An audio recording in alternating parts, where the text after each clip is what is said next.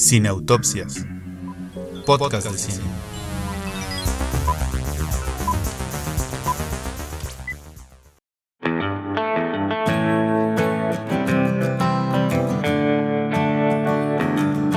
¿Qué tal amigos? Bienvenidos al episodio número 43 de Cine Autopsias, podcast de cine. ¿Cómo estás, Julio Muñoz?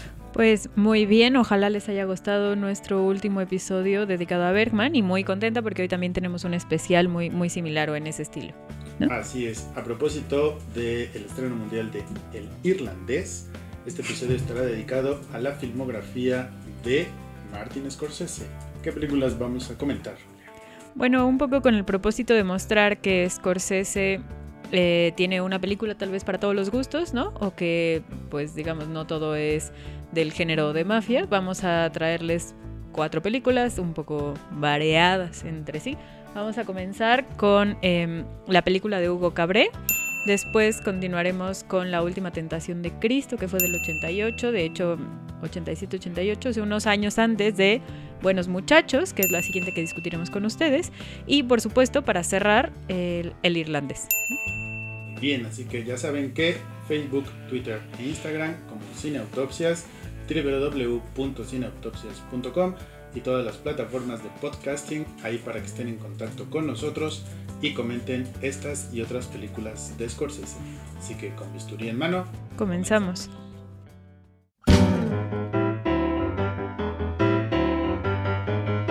Solo porque nos gusta.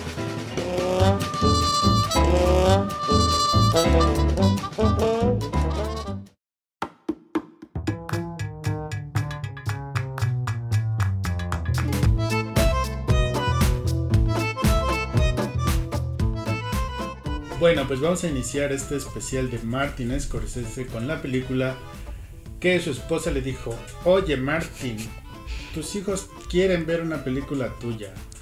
¿Les vas a poner Buenos Muchachos, Pandillas de Nueva York, Taxi Driver? No, ¿verdad? La Última Tentación. La última tentación. ¿Qué película vas a hacer para tus hijos, Martin? Y Martin respondió con una muy buena película, que es La invención de Hugo Cabret. Bueno, ese es el nombre del libro, Mm, pero en sí la película solo se llama Hugo Hugo. Cabré. ¿Y por qué nos gusta mucho Hugo, Julio Muñoz? Bueno, pues eh, como, como ya decía Alberto, es cierto que es una película diferente del resto de, de Scorsese, ¿no? Por ejemplo, incluso lo que estaba viendo era que la de Silencio y La Última Tentación de Cristo también son clasificación R, incluso si no tienen como todas las groserías, sangre y violencia, ¿no? A las que está acostumbrada Scorsese. Entonces, eh, claro, en ese sentido es una película que se sale un poco del canon, pero que además creo que a Scorsese le sirve de pretexto para eh, pues un poco hablar de su amor al cine y sobre todo como por esa maravilla o por, es- por esa sí la maravilla o la magia de sorprenderte con las posibilidades que encierra el cine, ¿no? Porque además tenemos como una reconstrucción de época muy bonita, una estación de tren como clásica, eh, ¿no? O sea, como con estas estructuras muy bonitas en donde está como este, digamos, creo que es como un escenario que refleja un poco ese asombro de lo cotidiano, esa magia, porque ahora, claro, resulta que Hugo vive ahí, ¿no? Eh, y entonces está detrás de los relojes, detrás de los mecanismos, un poco así. Y claro, todo esto es un poco el pretexto para hablar o referirse a uno de los primeros directores del, del cine, que es Georges Méliès. Y, eh, digamos, sobre todo lo importante que fueron sus películas en un momento y lo rápido que pareció una época olvidarse de esa magia, ¿no? Del asombro, porque ustedes recuerdan y... Y si no, pues ahorita terminando el episodio se van a YouTube, buscan George Méliès, ¿no? Y porque, a ver, desde la del viaje a la luna hasta cortos muy pequeños, por ejemplo, hay uno que es que no recuerdo ahorita si el título es desmembramiento o algo así, pero es un poco jugar con las posibilidades que permitía el cine. Entonces es un hombre sentado y entonces la cabeza se separaba del cuerpo, los brazos de las piernas. O sea, cómo le gustaban hacer esos trucos, esos ejercicios fílmicos a, a ¿no? Un poco para ver qué, qué elemento de, de ficción podía insertarle a, la realidad, ¿no? Porque de, de principio, claro, y es más, hablando de eso, y, y creo que lo discutimos o lo escribí en algún momento, el último eh, documental de Dylan de Scorsese comienza también con algo de Méliès, ¿no? O sea, digamos, yo creo que él se identifica un poco con eso o, o quiere homenajear no solo al cine, sino a, este director en particular, porque creo que pues eso lo que hace es mostrarnos a partir de elementos muy cotidianos que hoy nos podrían parecer hasta como sonsos o sencillos, ¿no? Por, por la simplicidad. Cómo algo tan sencillo podía trastocar lo, cotidiano, volverlo nuevo, ¿no? Es, esta, la posibilidad de imaginarnos ir a la luna, pues, ¿no? En esa época. Y entonces creo que, digamos, eso es lo que te quiere contagiar Hugo, o por lo menos lo que a mí me contagia, ¿no? Como ese asombro, esa posibilidad de volverte a sorprender en un mundo que va tan rápido, que incluso pues es este director que fue y es ¿no? un ícono del cine, en su misma época ya estaba un poco relegado al único estudioso con lentes, ¿no? Así, a- al experto académico, así, ya saben, ¿no? Entonces siento que es eso, como de no olvidemos esa magia que nos daba el cine, no olvidemos la magia que está en estas relaciones como de cuidado y de amor, ¿no? Eh, no sé, a mí por eso me gusta mucho Hugo como una propuesta, sí para toda la familia, pero también que habla como de lo que nos puede encantar o no del cine, de nuestra relación con el cine. Sí, a mí lo que me gusta de la película es un poco, no sé si el término esté bien aplicado, pero eso que luego le llaman intertextualidad. Mm. O sea, es una película que te está hablando sobre el cine, desde el cine, pero también hay... Siento que la película tiene mucho el espíritu de novelas de aventuras como de tipo Robert Louis Stevenson, Mm. como de Julio Verne, Ujú. porque también el personaje de Chloe Grace Moretz, Ah, que ella no ha ido al cine, pero que el mundo son sus libros, que su mundo son los libros. Sí, sí, sí. O sea, ella tiene toda esta referencia de las aventuras, más bien ese estilo Sí. con Sawyer, los viajes de Gulliver y todo esto. Entonces la película también se mueve como en ese nivel, ¿no? Como de recordar que Sí. hay una tradición literaria de la cual viene el mismo cine, Ujú, ¿no? ujú. Entonces me gusta cómo Scorsese conjuga todos esos elementos y me gusta mucho también que la película, conforme va avanzando, tiene sus propios misterios y sus propios Sí. conflictos por resolver. Primero es esta cuestión del autómata. Sí, sí, justo. Piensas que toda la película va a girar en la construcción y arreglo del autómata que el padre de Hugo le, bueno, le heredó, vamos a decirlo así. Y no, luego de pronto ya es eh, investigar quién es este viejito gruñón, ¿no? Que, Sí. que tiene una tienda de juguetes y que está amargado con el mundo. Y luego que una vez que se sabe quién es ese viejito gruñón, es como convencerlo de que vuelva a, digamos, un poco a la vida artística Sí, ¿no? Para que la gente celebre que está vivo porque se creía que Melías estaba muerto, que sepan que está vivo y que reconozcan cuál es su trabajo, ¿no? Y luego, por ejemplo, el personaje de Sasha Baron Cohen, que es el sí. policía este de la estación, que le da ese toque como de humor. Cómic, sí, sí, sí. Pero también a veces de, de peligro. Entonces, me gusta mucho eso de la película, ¿no? Que mezcla como imaginario colectivo, como esta parte de recordar el- eh, los orígenes del cine, pero las novelas de aventuras y todo esto, ¿no? Sí, y de hecho, a ver, justo el, el personaje de, de Sasha Baron con el, el policía, además re- como que replica un humor también muy clásico, ¿no? O sea, como es, digamos, este antagonista del que le vas a acabar agarrando cariño porque es un poco patético, pero se toma muy en serio su trabajo, pero entonces tiene como esta construcción del, del policía, eh, pues sí, o sea, como, como en un modelo muy tradicional, pues de... de como dices, cuando llega a representar el, el peligro o algo así es porque los va a alcanzar, ¿no? No porque realmente represente una amenaza o un, un- un peligro grave, pues. Pero, y, y otra cosa que, que de lo que decías que, que me parece muy interesante es justo como este simbolismo del, del autómata, porque creo que es como justo como una buena alegoría sobre lo que es el cine, tal vez. O sea, porque, a ver, lo, que pienso es, bueno, es que este autómata, que aparte de que es un misterio, que el Hugo interpreta, ¿no? Como este vínculo que tiene con su papá y entonces él, él siente o él está depositando algo ahí en ese objeto, pero por otro lado, que sea un autómata me parece muy significativo porque eh, es, es como una representación clara de un objeto inanimado que parece que tiene vida propia, ¿no? Entonces, digamos, la cuestión es saber que es una cosa como cualquier otra, pero que por arte de magia, ¿no? Por decirlo así, por el arte de Méliès, ¿no? Que es como un artesano, un artista, eh, puede algo inanimado cobrar vida, ¿no? Y, y- Expresar emociones, además. y expresar emociones. Y entonces creo que por eso es como muy, muy simbólico y que por eso tal vez podría verse así como, bueno, el cine al final, ¿no? Como este conjunto de fotografías, ¿no? Como este montaje. O sea, es como algo inanimado podría cobrar vida frente a nosotros, frente a nuestros ojos. Y claro, como lo lo cruel y despiadado que puede llegar a ser el mundo con eso, ¿no? Con esos productos de vulnerabilidad, con estos objetos inanimados que cobran vida para nosotros, pero que el mundo tiene tanta prisa y por eso les digo, a mí me parece una gran alegoría también, un, un- un gran escenario que sea en una estación de tren. O sea, todos van con prisa, todos, todos están en otra cosa, todos están tratando de resolver el día a día, la chica de la florería, o sea, como los comercios que se ven en, en la estación. Y, y- y lo cierto es que pocos se detienen, ¿no? A ver la, la tienda de juguetes o pocos se detienen como un poco a, a- a estos momentos. A oír la banda que está ahí. Sí, ¿no? sí, sí. Sí, efectivamente, eh, yo también veo como ese esa relación entre la técnica y la memoria y la emoción y los sentimientos, ¿no? Para mí la película sí es también como esta celebración de cómo la, la parte técnica, la parte de ingeniería, la parte de lo autómata, también es un vehículo para expresar emociones. ¿no? Sí, sí, sí. Y, y en particular en el caso del personaje de Georges Méliès, sí creo que eh, Scorsese nos está hablando del cine como una forma de confrontación con nuestras propias emociones. Mm. Porque lo que Méliès no quiere es volver a ver sus películas, porque Ujú, él está enojado con el mundo. Sí, sí, sí. Entonces sabe que si ve sus películas se va a reencontrar y confrontar con sus emociones, con sus Claro. recuerdos. Y creo que para mí eso es como el mensaje que tiene Hugo en relación Ujú. al cine. El cine es una forma de confrontarnos con nuestras emociones a Sí, través de la técnica. Sí, sí, sí, no, y claro, lo, lo obliga a recordar lo, lo vulnerable que es poner tu propio producto artístico o tu, digamos, tu propia opinión fuera en un mundo que igual y no responde bien, ¿no?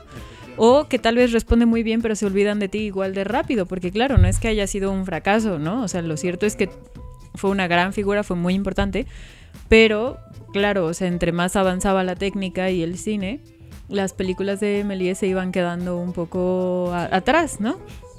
Eh, pero esta parte en donde él recuerda, bueno, desde los vestuarios, las coreografías, cómo iba a lograr los trucos, las ilusiones ópticas que él quería lograr.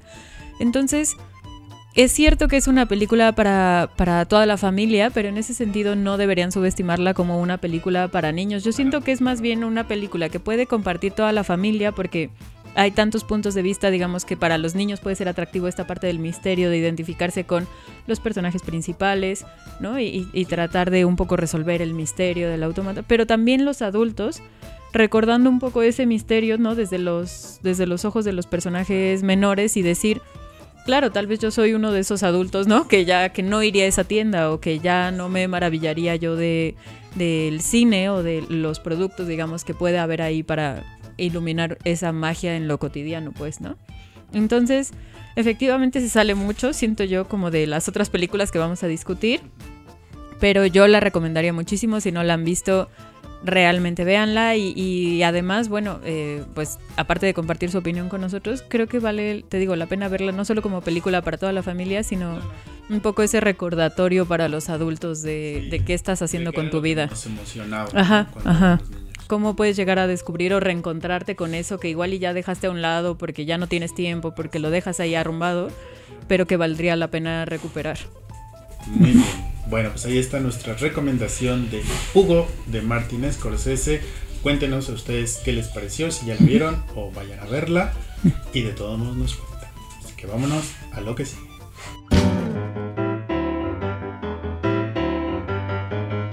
Solo porque nos gusta.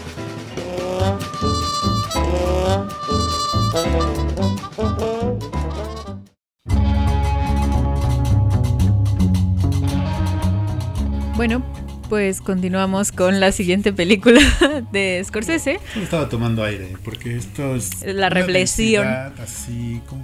No, no, es- eso sí, no. Y, y viene una película muy meditativa, profunda, que Sí. gracias a su bajo presupuesto tenían que encontrar estos trucos de cómo hacer, cómo, cómo representar, ¿no? Alegóricamente ciertos pasajes bíblicos, ¿no? Que, Pero una cosa que te quiero yo preguntar, además de lo que tú vayas a decir sobre la última tentación de Veamos. Tú. Es qué tan violenta te parece. Porque el cine de Martin Scorsese es un cine. No, no, sí, sí, sí, ¿no? sí. ¿Qué- o sea, ¿qué tan violenta te parece a ti la última tentación de Cristo?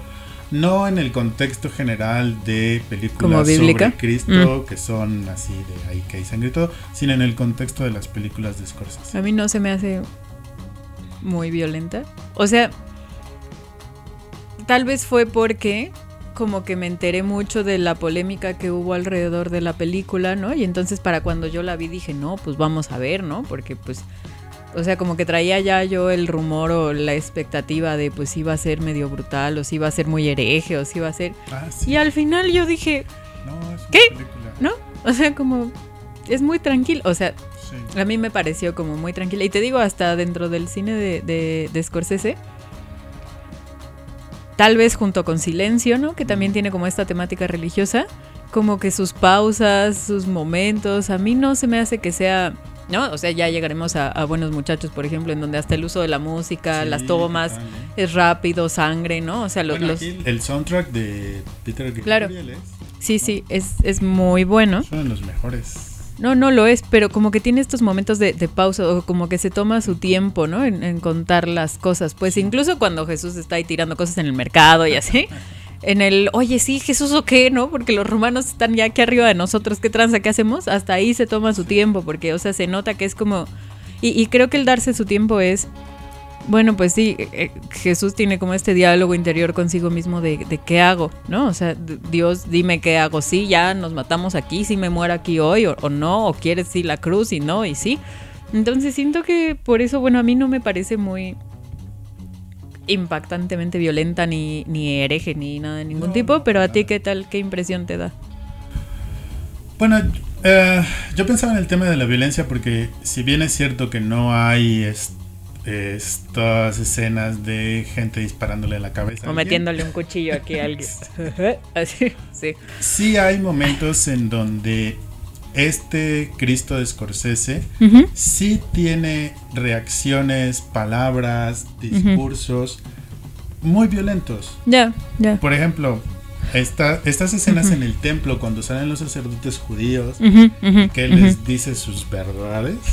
O sea, sí es Sí. una cosa que tú dices, wow, o sea, ¿sabes? Lo revolu- pero lo revolucionario, ¿no? O sea, porque más que violento, que- que- así, sí, sí. siento que es como representar a un Cristo muy revolucionario, ¿no? Y hasta en uno de los diálogos con Judas le dice, yo, tú me prometiste que si algún día yo me alejaba de la revolución, Ajá. tú me matas. O sea, y creo que enfatizan mucho ese, ese aspecto de Cristo como una figura política, y creo que juegan, por supuesto, con eso.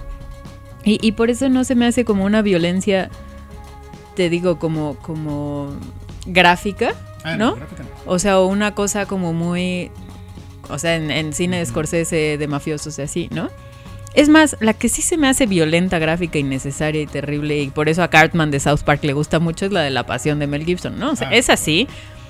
Válgame, o sea, los litros de violencia y destrucción. Y aquí no, o sea, me gusta mucho esta película porque, digamos, es claro, ustedes saben que está basada en este libro también, ¿no? O sea, las, todas las películas de las que vamos a hablar están basadas en libros, ¿no? Ay, ¿verdad? Pero este es un libro de Nikos Kazantzakis. Eh, ¿Kazantzaki? Eh. Kazantzakis. Ujú. Eh, y entonces, claro, la cosa es, pues no es impresionar con estos últimos momentos, con la sangre, la tortura, la, ¿no? Como este sufrimiento corporal muy terrible que está en la de Mel Gibson, que ahí sí, ahí sí, si tú me preguntas, yo no la aguanto. Pero aquí en cambio te digo, me gusta que es, que es como una figura revolucionaria, violenta, pero con sus propias dudas, ¿no? Sí. Obviamente, porque ustedes saben que toda la controversia fue que, o sea, y quemaron cines en, en Francia y aquí, lo- o sea, bueno, una cosa, ¿no? Como si al final no fuera solo, o sea, a- al final, el final de la película es muy, lo voy a decir como conservador, orto- ortodoxo, o sea, ¿no?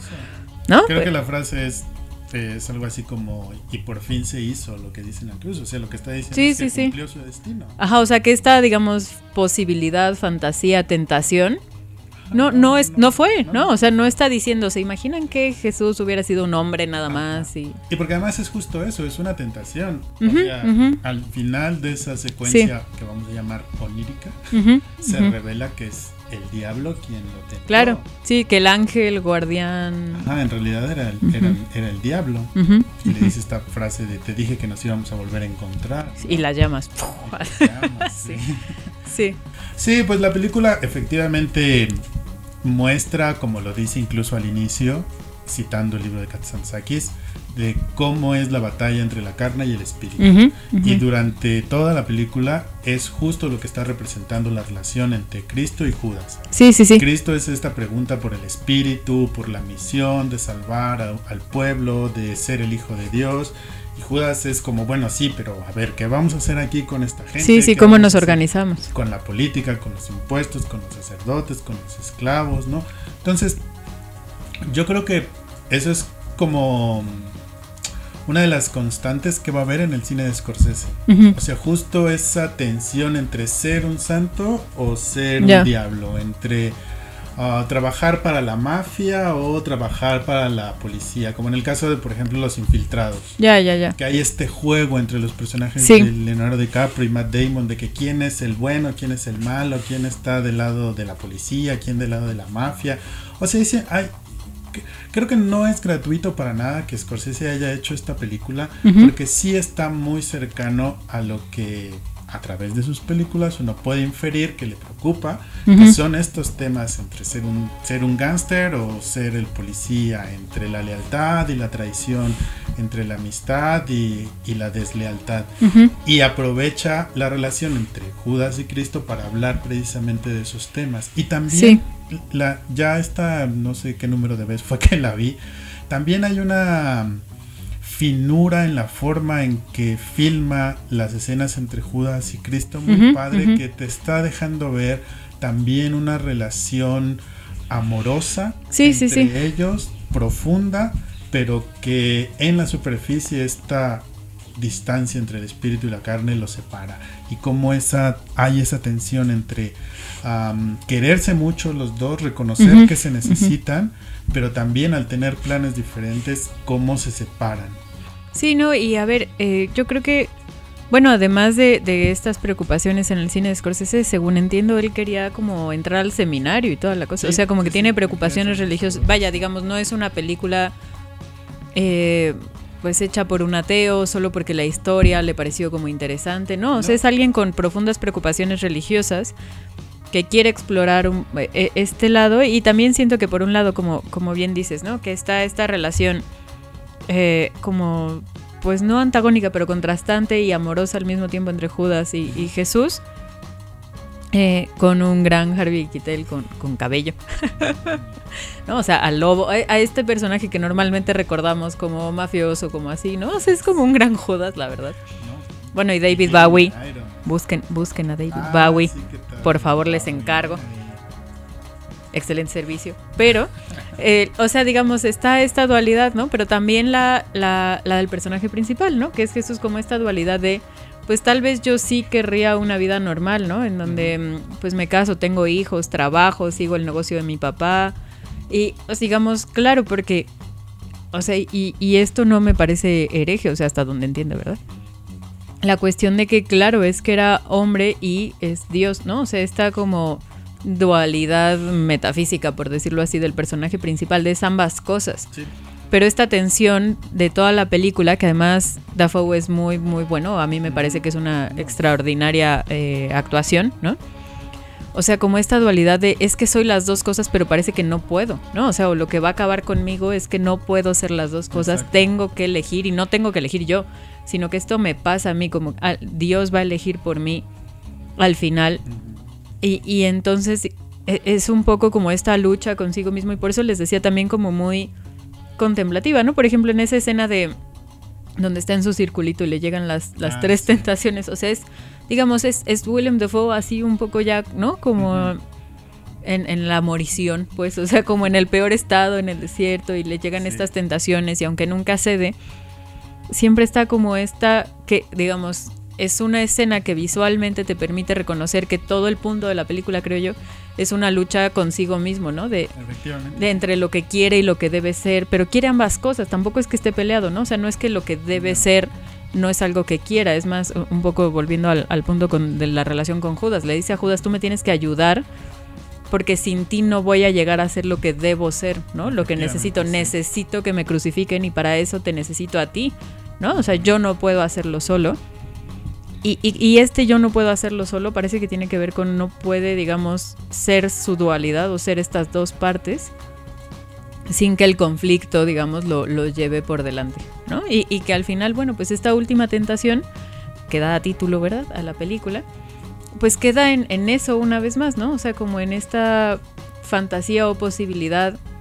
Sí, de qué hubiera pasado. Del sí. qué hubiera pasado y que creo Si que eso es... la- Y, y que creo que es por eso es como lo más humano, ¿no? O sea, digamos, lo que te permite identificarte eh, en un plano como personal es, siempre tienes tú en cualquier otro caso de tu vida esa pregunta de qué hubiera pasado si hubiera elegido otra cosa, si hubiera elegido otra vida, si hubiera decidido quedarme, si hubiera decidido aceptar este trabajo. Esa parte creo, a mí me gusta mucho que eso sea lo que lo define como humano, el que hubiera sido sí, ¿no? El imaginar otra vida posible a la que eligió, que esa sea la faceta humana a la que tiene que renunciar, que por cierto, seguro ya vieron el final, o sea, no es spoiler, ¿no? Ya van muchos años. O sea, es Está en la Biblia. además, adem- no, no, pero el final en donde se quema la película, que no Ah, fue ya. planeado, ¿no? O sea, pero digamos, tú tienes como este momento de ambigüedad en donde, bueno, se muere contento porque se da cuenta de que todo, como dices, fue una secuencia onírica y que no, Sí. y que él sí está cumpliendo su destino o no. o- esta ambigüedad del final, que bueno, no, decíamos, es ortodoxa, pero a mí me gusta mucho que se haya quemado la película de manera no planeada, así que si no la han visto, vuelvan a verla si ya la vieron, ampliamente recomendada.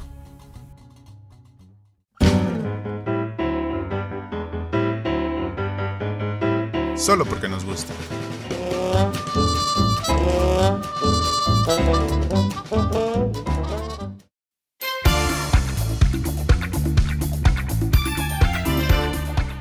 Bueno, y después de dos películas muy diferentes entre sí, ¿no? Como Hugo y la última tentación de Cristo, pasamos a otra película también muy diferente entre sí. Les decía al inicio que es un poco, o, la intención es un poco que descubran el multifacetismo de Scorsese, ¿no? Para que si no les gusta una, tal vez le den la oportunidad a otras, ¿no? Es, es un director que se presta para que vean sus diferentes eh, facetas o estilos. Y bueno, vamos a comenzar con una que podría ser como claramente la predecesora del irlandés, ¿no? O sea, no solo por estos protagonistas, eh, en particular De Niro, que son irlandeses perteneciendo a la mafia italiana y toda la cuestión, ¿no? Eh, sino además hasta por el un poco el estilo narrativo, aunque es mucho más ágil. Buenos muchachos, ¿no? O sea, no, no solo por la duración, sino por el ritmo con el que va contando las cosas. Eh, entonces, bueno, Buenos muchachos, ustedes saben, eh, también está basada en un libro eh, inspirado en la vida real de Henry, ¿no? Que es este chiquitín cuyo sueño en la vida era ser gángster, mafioso, ¿no? O sea, es más, la, creo que comienza diciendo desde los, desde siempre, ¿no? O sea, Sí. desde siempre quise o supe Siempre quise ser un gángster. Es la que frase. quería ser un gángster. Entonces, bueno, eh, la historia en la que está basada, digamos, la película, parte de este personaje. ¿no? Sí, de hecho, la cadena televisiva de deportes ESPN tiene un documental sobre el verdadero Henry Hill. Y entonces cuentan un poco, eh, lo cuentan con relación a la película, van espejeando ahí con la película. Y efectivamente es, es muy interesante cómo este personaje, mm, de alguna manera, aunque es el protagonista de la película, Ajá. no necesariamente es el protagonista de la gran historia de la mafia. Sí, sí, sí. ¿no? Y lo mismo, como lo vamos a comentar en el irlandés. Ujú, ujú. O sea, una cosa que llama mucho la atención de estas películas un poco de gangsters que tiene Scorsese es que no está contando la historia de los jefes de la mafia, Claro. sino de los que están alrededor de los jefes de la mafia. Ujú, en el caso de Buenos Muchachos, el jefe se llama Pauli. Que es el italiano, ¿no? Sí, sí, Como el sí. jefe de todos, ¿no? Y no es su historia la que estamos viendo, como sería un poco la historia del padrino. Sí, sí, sí, claro, claro. La- Scorsese se encarga de contar la historia de los que están alrededor. Y los que están alrededor en Buenos Muchachos, pues son estos tres, que son Ray Liotta, Robert De Niro y Joe Pesci. Solo Joe Pesci es italiano, los otros dos son Irlandeses ¿no? con mamá siciliana. Exactamente. Entonces es muy padre cómo esto espejea con la propia vida de Scorsese, porque él mismo ha contado que él cuando era niño tenía unos problemas como de salud, de respiración, no podía salir todo el tiempo. Claro, es asmático. Sí, sí, sí. Y entonces veía este movimiento de los gángsters de su barrio y entonces pues él tenía esta admiración también, ¿no? Entonces el personaje de Henry Hill de alguna manera podría ser visto en una etapa nada más, que es la etapa de niño, siendo Scorsese, que tiene esta admiración por estas personas que aparentemente tienen los mejores carros, los mejores trajes, Sí, la sí. mejor vida, el mejor trato, el, todo el respeto de, de una comunidad. Y esto es un poco lo que se va a ver en Buenos Muchachos, ¿no? Buenos. Muchachos es esta narración de cómo, eh, pues prácticamente un cualquiera, que en este caso es Henry Hill, puede convertirse en una persona de respeto, puede convertirse en una persona de dinero a través de pertenecer a la mafia. Y entonces, por supuesto, en, en- en la película hay una ambigüedad, en Buenos Muchachos pienso yo, hay una ambigüedad en cuanto a cómo debemos ver la sociedad a esta gente que claramente son delincuentes. ¿no? Sí. Y hay una ambigüedad en el sentido, no de si serán buenos o serán malos, porque bueno, claramente... son Abiertelos son. Sí, sí, sí. sino una ambigüedad en el sentido de si efectivamente era como la única vida a la que podían aspirar. A la mejor vida, como la mejor vida. Ajá. Ajá, exacto. Si efectivamente era la mejor vida a la que podían aspirar. O si, si no podía ser que efectivamente solo pudieran aspirar a trabajar de camioneros, ¿no? Sí, sí, sí. O de zapateros o de lo que sea, ¿no? Sí. Entonces sí hay este juego en el cual en algún punto de la película te preguntas, bueno, a lo mejor, pues sí, esto es lo mejor que pudieron haber hecho en su vida, ¿no? A pesar de que pues, es la delincuencia organizada, ¿no? Y siento que Scorsese juega con esa ambigüedad, ¿no? A pesar de que, bueno, al final hay un castigo como tiene que ser, ¿no? Claro. Etcétera, etcétera. Pero me gusta mucho cómo se deja em, hechizar Por lo que la mafia representa, Sí, sí, por sí. los beneficios que representa.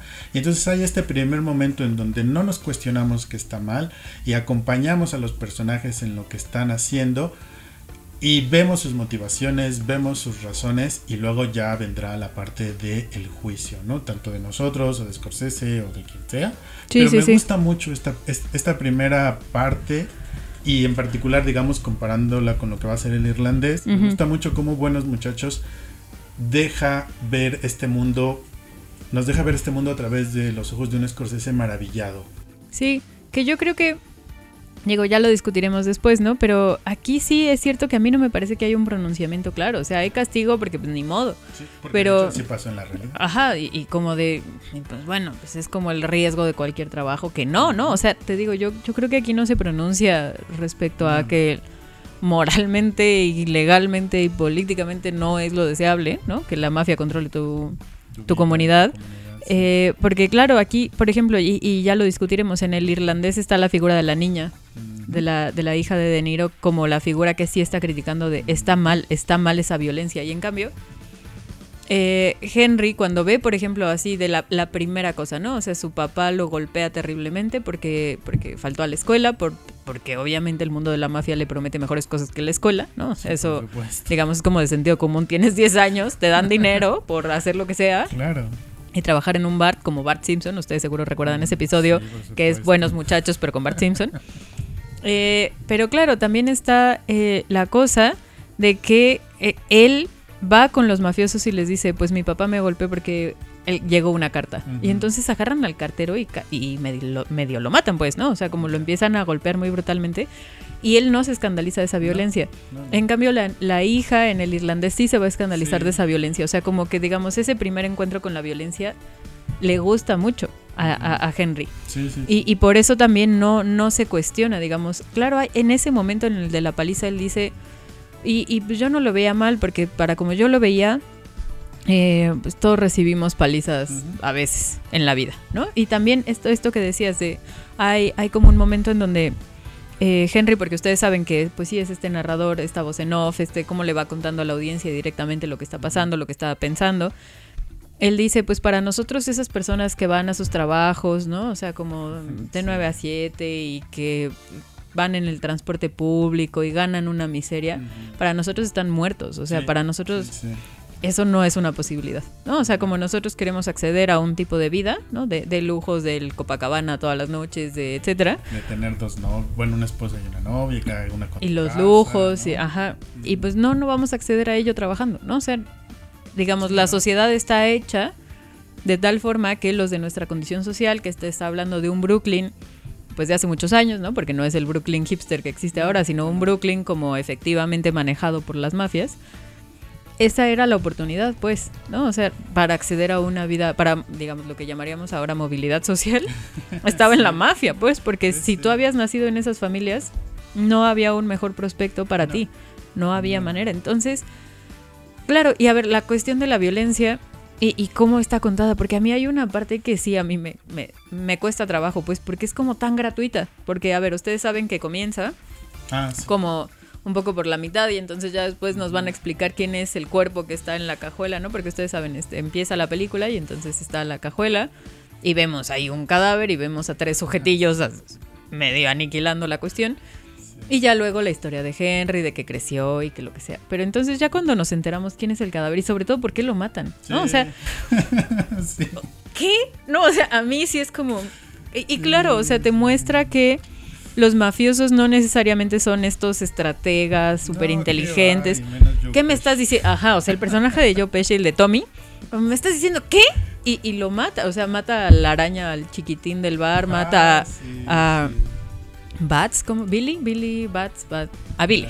Bueno, al chico que les va a causar todas las penurias, ¿no? Porque no lo podían tocar, no lo podían matar, pero pues al personaje de Joe Pesci lo mismo le da, ¿no? Lo insulta. Le, dice que se vaya a bolear zapatos, pero esa es un poco la cosa, ¿me explico? O sea, como que toda la trama está detonada porque alguien le dijo, pues vete a bolear zapatos, lo matan y de ahí, o sea, se rompió una regla, digamos, al interior de esos grupos porque él, y te explica, ¿no? O sea, porque él sí ya estaba protegido. Y en cambio estos tres, o sea, dos irlandeses y uno que no había sido protegido, no puedes hacer eso, ¿no? O sea, dentro de la mafia hay como algunas reglas, esas son intocables, las de la sociedad dan un poco igual. Sí, da lo mismo. Y entonces a mí sí me sorprende un poco como la trivialidad y la gratuidad de esa violencia, ¿no? O sea, que siento que sí atraviesa mucho, porque no es, no es pelear por territorio, no es pelear por dinero, no es pelear por te metiste con mi esposa, o no, no sé, no sé, o sea, alguna cosa que nos dijéramos nosotros justificaba. No, es una violencia detonada por complicidades y sobre todo por un mal genio, ¿no? Un genio muy explosivo. Sí, fíjate que el aumento de la violencia es una cosa muy notoria dentro de la película, mm. porque al inicio los crímenes que ellos van cometiendo, vamos, son robos. Sí, sí, sí.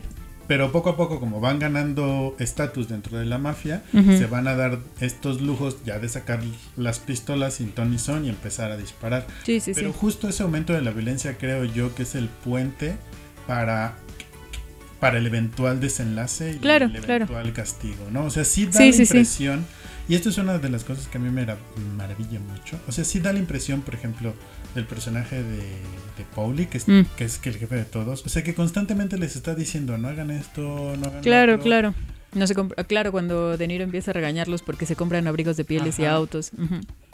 Y ellos no lo escuchan y entonces acaban como acaban, ¿no? Y en cambio, este, que es el jefe de todos, por ser, digamos, un poco más prudente dentro de lo que puede caber la prudencia del mal, sí, sí. sigue siendo el jefe y por algo. Sí, sí, sí, claro. en cambio, estos van como chivos en cristalería y les vale gorro, sí, sí, meten en las cosas de las drogas, en armas y todo.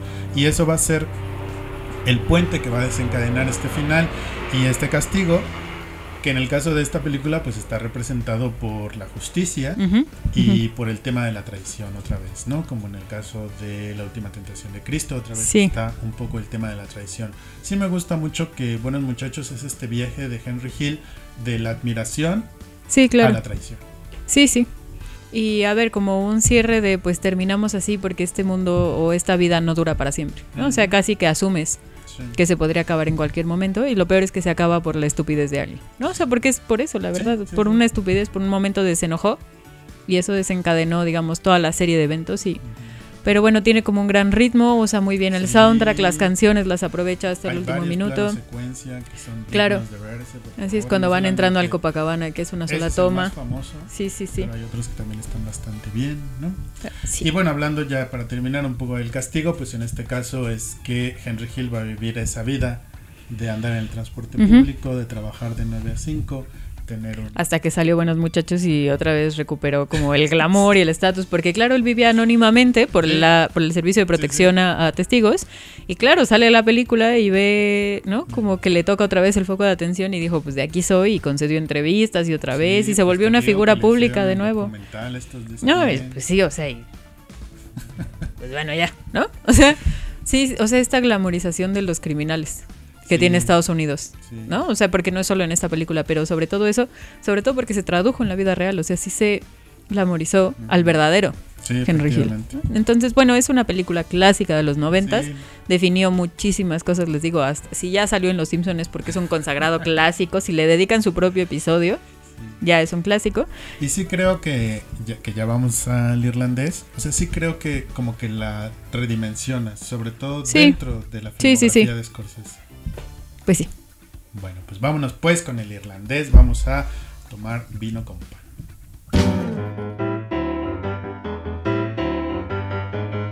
Solo porque nos gusta.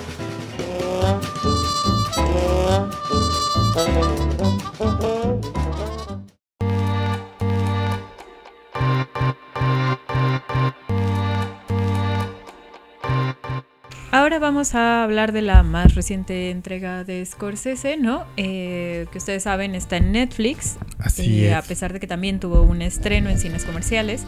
Bueno, es, es una de esas películas que un poco como Roma, como lo comentamos en su momento, tenían esta, bueno, pues esta problemática de que los cines comerciales tienen miedo a estrenarlas y va a estar disponible en Netflix porque sienten que no les va a redituar económicamente, ¿no? Gastar en la película para mostrarla y que vayan muy pocas personas a verla.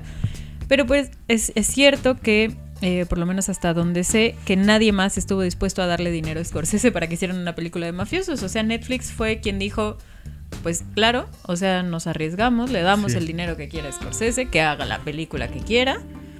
Y entonces, bueno, sin duda es uno de esos ejemplos que con, con la de historia de un matrimonio también, ¿no? O sea, como que cada vez más iremos viendo películas, digamos, de alto Sí. calibre en, en cuanto a, tal vez no las más taquilleras, pero sí como en cuestiones de crítica o de premios. Pues mientras Netflix siga con esa estrategia y los cines no se adapten a eso, vamos a tener un poco la dinámica del irlandés, que bueno, además hubo muchos chistes, porque, y con esto podemos empezar ya a, a los contenidos, porque bueno, dura tres horas y media, ¿no? Tres Entonces hubo muchos chistes de voy a ver el irlandés justo como Scorsese quería, ¿no? En mi celular, en pausas y mientras estoy comiendo, en mientras creo que había en bici, mientras voy en el transporte público, ¿no? ahí con mis audífonos. Y claro, Sí. sin duda es una experiencia diferente verla en Netflix que verla en el cine, ¿no? Pero es la forma en la que teníamos, digamos, fue la única forma de tener esta película, ¿no? De Scorsese. ¿Y a ti qué te pareció El Irlandés? Pues a mí es una película que me gustó y me gustó bastante. Seguro estará entre mis películas favoritas del año. ¿no? Sí, creo que es una película. eh, no sé muy bien cómo explicarles esto, pero sí creo que es una película como muy violenta En cuanto a. mm, o sea, hay menos violencia que en otras películas de Scorsese, Sí. menos violencia gráfica. Pero sí es una película muy violenta en el sentido de que si en Buenos Muchachos había este espacio como para la admiración Ajá. de la figura del gángster, yo pienso que en el irlandés desde el primer momento hay ya una mirada muy desencantada Mm, de lo que estamos viendo. Entonces, es una película muy violenta en el sentido de, de que el tratamiento que le va a dar a sus personajes ya está alejado de ese primer momento de admiración, de ese primer momento de impresionarte con sus carros, con sus trajes, con sus anillos. Está alejado completamente de, de- de esa admiración y se convierte en una película que va a tener este elemento que ya mencionaste de juzgar a sus, a sus personajes, que es la mirada de Peggy, la hija de Frank, el personaje de Robert De Niro, pero que también desde la, siento yo, de la concepción y el tratamiento de los personajes, ya es así de, mira, esto se los va a llevar el carajo y no vamos a poder hacer nada y lo único que vamos a ver durante las tres próximas horas y media es como la vida se les va al carajo.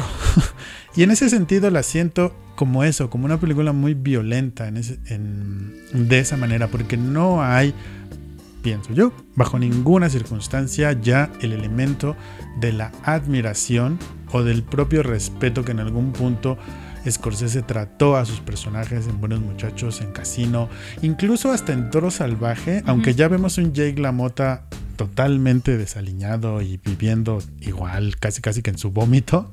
hay un momento en el que sientes tu admiración por, el por este boxeador.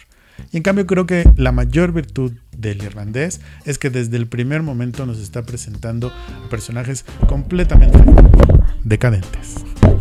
Yo creo que una de las diferencias, y, justo a ver un poco por lo que decías, y tal vez no, creo que no lo había visto, pero es cierto que no hay nada del glamour, de, o sea, la promesa del glamour, pues, ¿no? Que veíamos en Los Buenos Muchachos, esto que discutíamos de la posibilidad de acceder a una vida llena de deleites, lujos, pues sí, porque las mujeres entramos en, la categoría de lujos y, y deleites. de objetos, ustedes saben, ¿no? Accesibles Para, porque además no vamos a hablar de los personajes femeninos, van a, les voy a ahorrar esa discusión para otro momento de podemos hablar de los no personajes femeninos de estas dos películas, pero creo que el contraste que, que tiene que ver de no hay glamour, digamos, hacia esa vida es porque aquí los personajes tienen otra edad, están cansados, o sea, es como mafiosos que sí lograron mantenerse más tiempo, ¿no? En el negocio que no, no tuvieron, digamos, esta cuestión de, pues, de, de, ir a la cárcel tan temprano en, sus vidas, ¿no?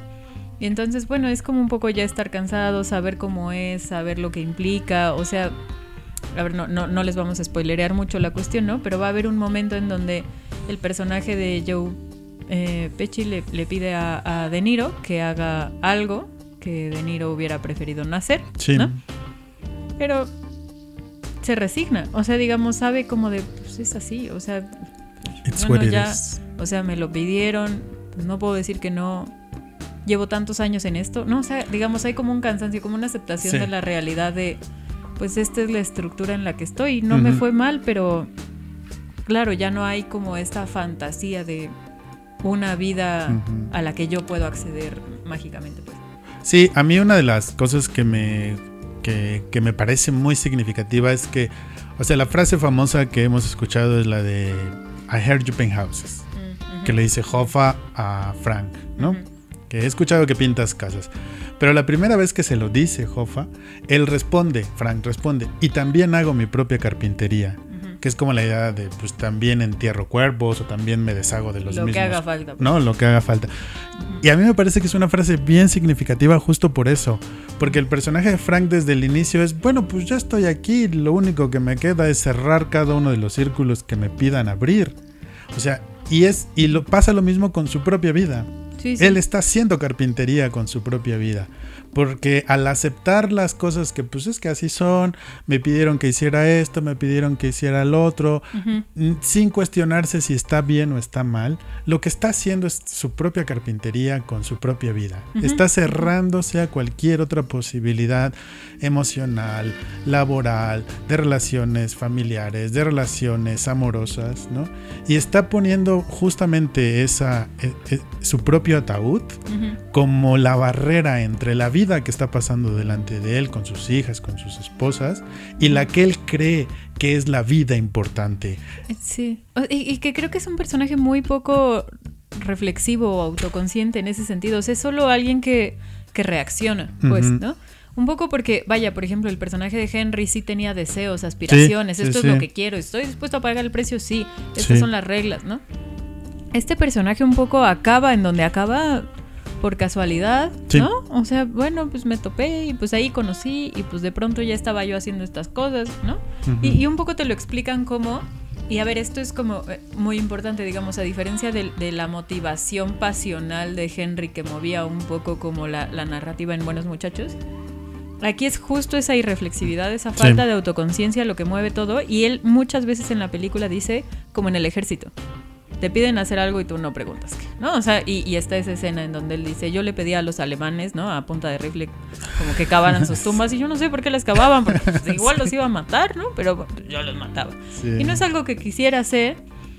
Y, y a ver, claro, que te, que te represente un mundo en el que tienes que seguir órdenes de manera irreflexiva, así como arentianamente, banalmente, ¿no? O sea, como el ejército me pide que mate gente. A mí no me cae mal, pero pues a mí me obligan a ir, yo tengo que, ir, la tengo que matar. Sí, porque son ellos o yo. Son ellos o yo y ya estoy ahí, o sea, ya, ¿no? O sea, mátalos, pues, los mato, no es que lo haga por gusto, pero un poco sigo órdenes. Y es esa misma forma de vida del ejército, de sigo órdenes sin cuestionar, sin preguntarme por qué, sin preguntar qué quiero. Porque en el momento en el que yo me pregunto qué quiero, va a haber un conflicto. Entonces mejor arreglar todo, o sea, como decías, hacer mi carpintería, hacer lo que tengo que hacer, Ujú. no hacerme muchas preguntas Sí, ¿no? y, y- y sacar un poco la vida adelante. Y claro, digamos, eso confronta mucho, esa forma de, de- de ser del personaje de De Niro confronta mucho con el personaje de Al Pacino, Ah, que, claro. que sí es la pasión hasta Sí, terca, sí, necia, que, que, digamos lo, lo lleva al peor lugar, ¿no? O sea, le están diciendo, detente, aguas con lo que quieres, ya no. Y él Ya dice, no no, yo no me voy a jubilar, yo soy este líder sindical hasta mis últimos días. Y ahí sí es una pasión desbordada, ¿no? Y en cambio De Niro, o sea, bueno, el personaje de De Niro, siento que contrasta porque es como, hijo, no hay nada que valga tanto como para que... ¿por qué? Sí. ¿Por qué no tomas tu dinero y Sí. ya? Yo ya te dije que pues ya la lleves tranquila, ¿no? Sí, justo como hablábamos un poco en Buenos Muchachos, que quizá hay cierta ambigüedad en cuanto a la forma en la que Scorsese está retratando a estos mafiosos, qué tan buenos, Ujú. qué tan malos son. Justo creo que esa falta de reflexión en el personaje de Frank es la crítica de Scorsese a todo ese mundo. O sea, porque son personas que se dejaron llevar por la corriente, se dejaron impresionar por el brillo de algo, eh, no quisieron luchar en su vida por sus hijas o por sus esposas o por algo mejor y simplemente siguieron órdenes. Sí, sí, sí. ¿no? Y entonces es el otra vez es Scorsese retratando no a el padrino, Claro, claro. porque el padrino en este caso es el personaje de Harvey Keitel. Es retratando a alguien que está fuera de todo eso y Sí, ¿cómo Y no puede entrar por ser irlandés. Ajá, es como decirte, ¿en serio esto es lo que quieres para tu vida? Sí, sí, sí. O sea, ¿en serio esto es la vida que quieres vivir? Porque, porque también eso me gusta mucho de la película, que aparentemente está pasando algo importante, como lo de Castro, como lo de Cuba, Sí, como sí, lo sí. de los Kennedy, Sí. pero en realidad esta gente está fuera de todo eso, no son parte de nada, creen que son parte de algo, como que están tomando decisiones importantes y lo único que están haciendo es joderse la vida entre ellos Bueno, también. y, la, y la de sus familias. Pero ahí sí yo creo que, bueno, como, como dos cosas. La primera es tal vez el único momento de ambición que muestra Frank y eso, dos minutos, pues, en donde al inicio, al inicio dice, no, pues es que yo les consigo la mejor carne, ¿no? O sea, Ajá, cuando sí. se da cuenta de que es bueno robando o estafando y haciendo esto. Pero tampoco es que lo haga como de porque mi sueño era entrar a la mafia o porque mi sueño No, era no, no. quedar bien. Era como, estoy ahí, me presentaron y yo les dije, no, yo se las consigo. O sea, un poco así. Pero sí creo que eh, a mí la impresión que me dio es, más que el no están tomando las decisiones, al contrario, me dio como la impresión de hasta qué punto la estructura aparentemente legal y política como oficial está mediada o está infiltrada por estas decisiones mafiosas, ya sea de la mafia o del sindicato, ¿no? Que es su propia Sí, mafia, sí, pues, sí. o por lo menos aquí te presentan a Jofa como un mafioso, pero no necesariamente al estilo El Padrino, sino como de yo muevo gente, yo Sí. digo quién va, quién no, le voy a dar dinero a Nixon y eso va a tener repercusiones políticas este, importantes. Entonces, y claro, es una crítica como muy velada porque siempre está ahí Sí. en el segundo plano, ¿no? Pero un poco la cosa de hasta qué punto la política norteamericana de esa época se puede entender sin la mafia, sin cómo la mafia podía favorecer, ¿no? Ciertos escenarios políticos, igual y no decidirlos de ninguna forma, pero favorecerlos Claro. de alguna forma. Sí, en el nivel, por ejemplo, de los personajes de Harvey Keitel y quizá en el de Joe Pesci, efectivamente está como el contexto de que el engranaje político mafioso es más complejo de lo que nosotros podemos creer. Pero, insisto, la idea al poner el énfasis en que el protagonista es Mm. Frank, Sí, como el outsider, el que está fuera. de- Sí, sí. entonces es un poco como la futilidad de todo esto, ¿sabes? O sea, tú crees que, como le dice Hoffa a Frank, ¿quieres ser parte de esta historia? O sea, él cree que está siendo parte de algo, cuando en realidad lo único que le espera pues es la primera imagen que vemos de él, que es estar sentado con su super anillo, Sí, sí, sí. sin destino, sin futuro ya, Sí, sin... sí. En un asilo al que nadie lo va a ver, ¿no? Y él cree que es parte de algo, ¿no? Y creo que eso es como esta forma artística que encuentra Scorsese de hablar del castigo Mm. que tiene este tipo de vida, ¿no? O sea, más Sí. allá de la salida fácil de ver una película en donde se mueren o van a la cárcel o en donde hay un héroe que es un alguacil, uno del FBI. O sea, es todo una reflexión sobre la culpa, sobre la soledad, sobre los miedos, sobre la futilidad de la vida. Pues sí. Así que si no la han visto, háganse palomitas, prepárense mucha botana, así un buen rato. No tomen mucha agua. Exacto, sí, bueno, hacen calistenia como a la hora y media para estirarse y no entumirse Sí. después de tres horas y media, pero eh, la verdad es que vale la pena que vean esta, esta última entrega de Scorsese y cuando la vean nos dejan todos sus comentarios, ya saben en dónde. Muy bien, pues vámonos a lo que sigue.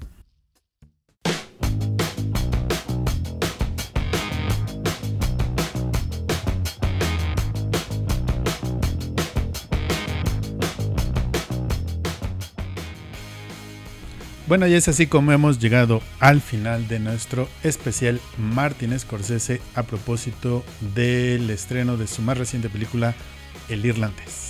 Sí, eh, son cuatro películas muy diferentes. Si no han visto alguna de ellas, a todas las recomendamos. Entonces, bueno, échenles un ojo. Y por supuesto, díganos qué les parece Scorsese en general. Si a ustedes, si dejamos fuera su favorita, cuéntenos cuál es y qué les parecieron estas cuatro películas. Y ahora bien, la pregunta de, de siempre, que seguro ustedes ya saben la respuesta, pero se los vamos a recordar de todas formas. En donde pueden dejarnos sus comentarios, sugerencias, eh, etcétera, todo lo que quieran compartir con nosotros. Eh, bueno, si están viendo esto en YouTube, aquí abajo, en estos comentarios, pueden, eh, digamos, eh, siempre contactar con nosotros, que nosotros estaremos al pendiente, y si no, a través de nuestras redes sociales, Facebook, Instagram y Twitter como Cineautopsias, ahí los podremos leer siempre. Así es, ahí pueden interactuar con nosotros como lo hicieron para este episodio nuestros amigos del podcast hermano Cosmópodes, a quienes mandamos un saludo hasta París, a Javier, a Axel y al pasante. Muchas gracias muchachos por estar pendiente de nosotros. ¿Quién más interactuó con nosotros? También a nuestro querido Bernardo Baez, que él tiene su podcast de Psicomafia, échenle un ojo si pueden. Eh, también a Emilia Araujo, saludos. Y a René González, que nos dejó un comentario muy emotivo sobre nuestro episodio anterior de Gracias. Bergman. Sean como René González, por favor. Gracias. Más personas como René González.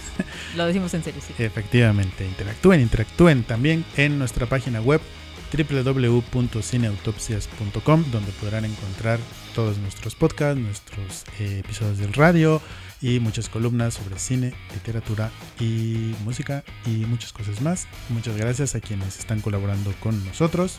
Al queridísimo, inigualable, único e irrepetible Chinque Lázaro Moreno.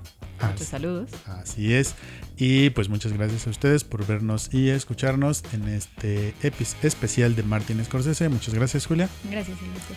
Y nos vemos y nos escuchamos en la siguiente autopsia. Hasta Hasta, entonces. Este programa fue conducido por Julia Muñoz y Alberto Ruiz. Postproducción Lázaro Moreno. Idea original Alberto Ruiz.